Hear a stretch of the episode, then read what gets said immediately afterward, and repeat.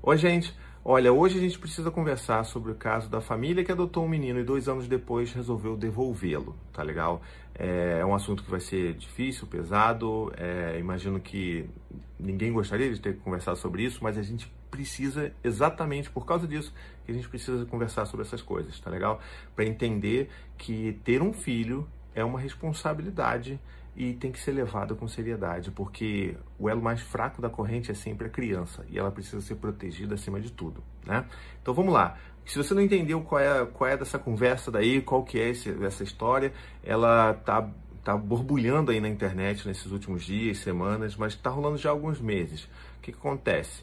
Existe uma família americana que adotou um filho, adotou um menino na China com dois anos e meio na época, mais ou menos. E depois, agora com quatro anos, resolveu é, anunciar ao, ao seu público que devolveu a criança, foi encontrar um outro, uma outra família, está nesse processo e tudo mais. O processo agora ele está sigiloso, né? Mas o, o fato é que essa criança dois anos depois foi devolvida.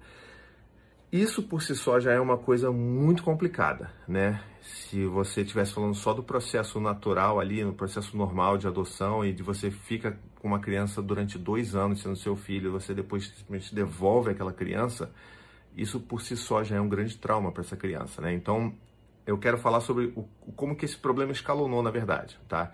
É, essa família tem cinco filhos, quer dizer, tinha, né? Agora tem quatro é, e é o único filho adotado né, no processo adotivo, digamos assim, porque todos nós que somos pais adotamos os nossos filhos, né? Porque adotar é, é, é esse processo de criar um vínculo, de criar esse amor, esse afeto, essa segurança, né? Então, é, muitas pessoas falam, ah, meu filho, eu tenho um filho que é adotado. Não, a gente adota todos eles, porque é uma, é uma escolha nossa amar e ser pai dos nossos filhos, né? Quer dizer, a gente tem uma responsabilidade, mas esse vínculo é construído. E isso é importante que a gente entenda, porque não faz com que uma criança, é, por, por, ela ter sido adotada juridicamente, digamos assim, ela vai ser uma criança que vai receber um menos amor, ou que deveria receber um, um amor menor, uma, ter uma importância menor dentro de uma família. É isso que eu quero deixar bem claro.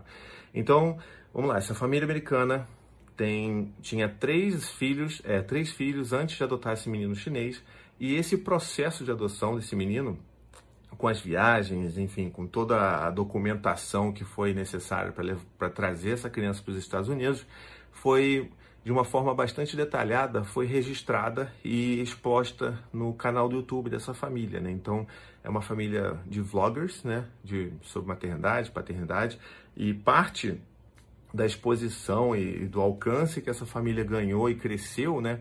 Se deu por causa dessa história. Se você for no canal dessa família, você vai ver é, dezenas de vídeos sobre esse processo, sobre como era o dia a dia. É, o Instagram deles também cresceu muito por causa dessa situação e, obviamente, monetizou-se muito em cima dessa, não só dessa situação, mas como dessa criança também. A criança, um filho chinês que a família né, branca americana adotou. Então, é, qual, qual é a dificuldade aqui da gente ter é, empatia, né? Porque parece que não se tem muita empatia pela criança, que é o elo mais fraco da, da cadeia, vamos botar assim. É, acontece que houve publicidade, houve monetização, houve solicitação de financiamento por parte dos seguidores para que, que esses pais pudessem ir na China e fazer esse processo de adoção. Foi tudo de uma forma muito, né, muito exposta, como eu já tinha dito aqui há poucos minutos atrás. E agora, de um momento para outro, essa criança foi devolvida. E por que, que ela foi devolvida? Porque esse menino ele foi diagnosticado como com autismo nível 3. É, eu sei que é um desafio muito grande você ter. Eu não tenho filho com diagnóstico de autismo, né? Todos os meus filhos são neurotípicos, é, então eu não consigo dimensionar o tamanho do desafio que é você ter um filho neuroatípico. É, já conversei várias vezes em podcasts, aqui no Instagram, com, com, famílias que vivem essa situação, com famílias inclusive que adotaram e tiveram esse diagnóstico de autismo depois da adoção. E eu vejo que é uma coisa que é extremamente importante que você saiba que se você está no processo de adoção, isso pode acontecer. E você não pode simplesmente desejar devolver o seu filho, principalmente depois de ter lucrado muito em cima dessa situação, sabe? Então fica uma fica uma coisa muito ruim, né, para dizer o mínimo. E assim, eu particularmente fiquei extremamente revoltado. Eu duvido que tenha alguém que não esteja revoltado sabendo dessa situação. E eu acho que a gente precisa conversar sobre essas coisas, porque não é raro que a gente veja, ouça casos, histórias de pais que adotaram um filho e depois resolveram devolver porque não deram conta. Tá? É, a gente não está falando de um potinho de planta que não está desenvolvendo bem, sabe? A gente está falando de um filho. Aquela criança, aquele menino da China, ele foi tirado do país dele para uma família diferente, para um país diferente e agora foi devolvido. Tá? Você consegue imaginar o tamanho do trauma que isso pode passar por uma criança depois de dois anos de convívio com uma família, de ter estabelecido seus vínculos com seus pais, de ter recebido todo o afeto, e aí de repente você devolve porque você acha que você pode devolver. E é claro que nas justificativas que essa família dá, é uma delas é ah, porque não estava claro na documentação quando nós fizemos o processo que ele teria, poderia ter esse tipo de questão e a gente tentou muito, mas a gente não conseguiu dar conta. A gente fez terapia com eles durante muito tempo, mas era muito desafiador e tudo mais.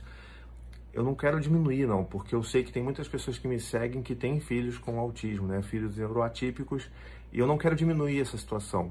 Mas eu não acho que, de forma alguma, isso deveria ser justificativa para você devolver um menino depois de dois anos né, nele na sua família.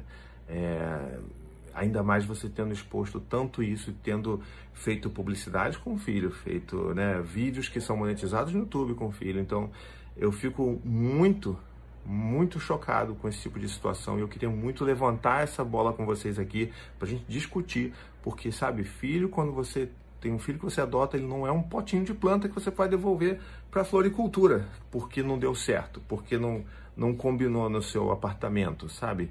É, uma, é um compromisso, é um filho, é um compromisso de vida, sabe? Então, é, a gente precisa discutir sobre essas coisas e é por isso que muita gente, inclusive, reclama, de, assim, eu tenho vários contatos de amigos é, de pais que passaram por um processo de adoção, né, jurídico, judicial, digamos assim, e eu sei que muitas pessoas reclamam dessa burocracia que existe, né? Tanto que hoje nem é tão burocrático assim, mas existem uma, várias checagens que são feitas. E essas checagens, essa burocracia, elas são feitas justamente para proteger a criança, para proteger que coisas como essa aconteçam, sabe? De você pegar o seu filho e aí você daqui a um mês você percebe que não é aquilo que você gostaria e você acha que pode devolver, né? Então, eu acho que a gente precisa conversar sobre essas coisas a gente precisa levantar essa bola sim e a gente precisa entender que os filhos são filhos, não são potes de planta, né? E eu sempre fico me colocando, sempre que eu penso na história dessa família daí, que como eles têm quatro outros filhos que eles geraram biologicamente, né, que não passaram por um processo adotivo, né? É, será que se a, a, tratativa seria a mesma se um dos outros filhos tivesse autismo nível 3? Se eles iam devolver para algum lugar, se eles iam entregar para algum lar de adoção essa criança? Ou será que eles ficariam com ela e, né, porque a percepção é de que eles são mais filhos do que o outro menino que foi adotado, né? Então eu acho que a gente precisa muito pensar sobre essas coisas. Se você aí está num processo à espera do seu filho na fila de adoção, deixa aqui nos, seus, aqui nos comentários como é que está sendo isso, como é que é a preocupação que você tem sobre esse tipo de situação, porque independente do todo né, o rastreamento que você vai fazer da criança, isso inevitavelmente pode acontecer. Como pode acontecer com qualquer filho. E a gente precisa entender que é um desafio, é uma situação complicada, mas que sabe, são os nossos filhos. Não dá para você devolver, né? É uma vida e a gente precisa cuidar das, das vidas que são da nossa família, principalmente. De todas, de uma forma geral, mas principalmente as que compõem a nossa família. Então, era isso que eu tinha para falar. Eu, era mais um, um desabafo também, porque eu tô por aqui com essa história. É, eu vejo que eles fizeram, inclusive, um vídeo no canal deles aí recentemente explicando e chorando e falando que foi muito difícil. Mas e essa criança aí também? Será que não foi difícil para ela também? Né? Vamos pensar sobre isso. Se você gostou desse vídeo, marca um amigo aqui, marca uma amiga aqui e vamos fazer essa conversa girar para que isso aconteça cada vez menos, tá bom? Porque é inadmissível que esse tipo de coisa aconteça.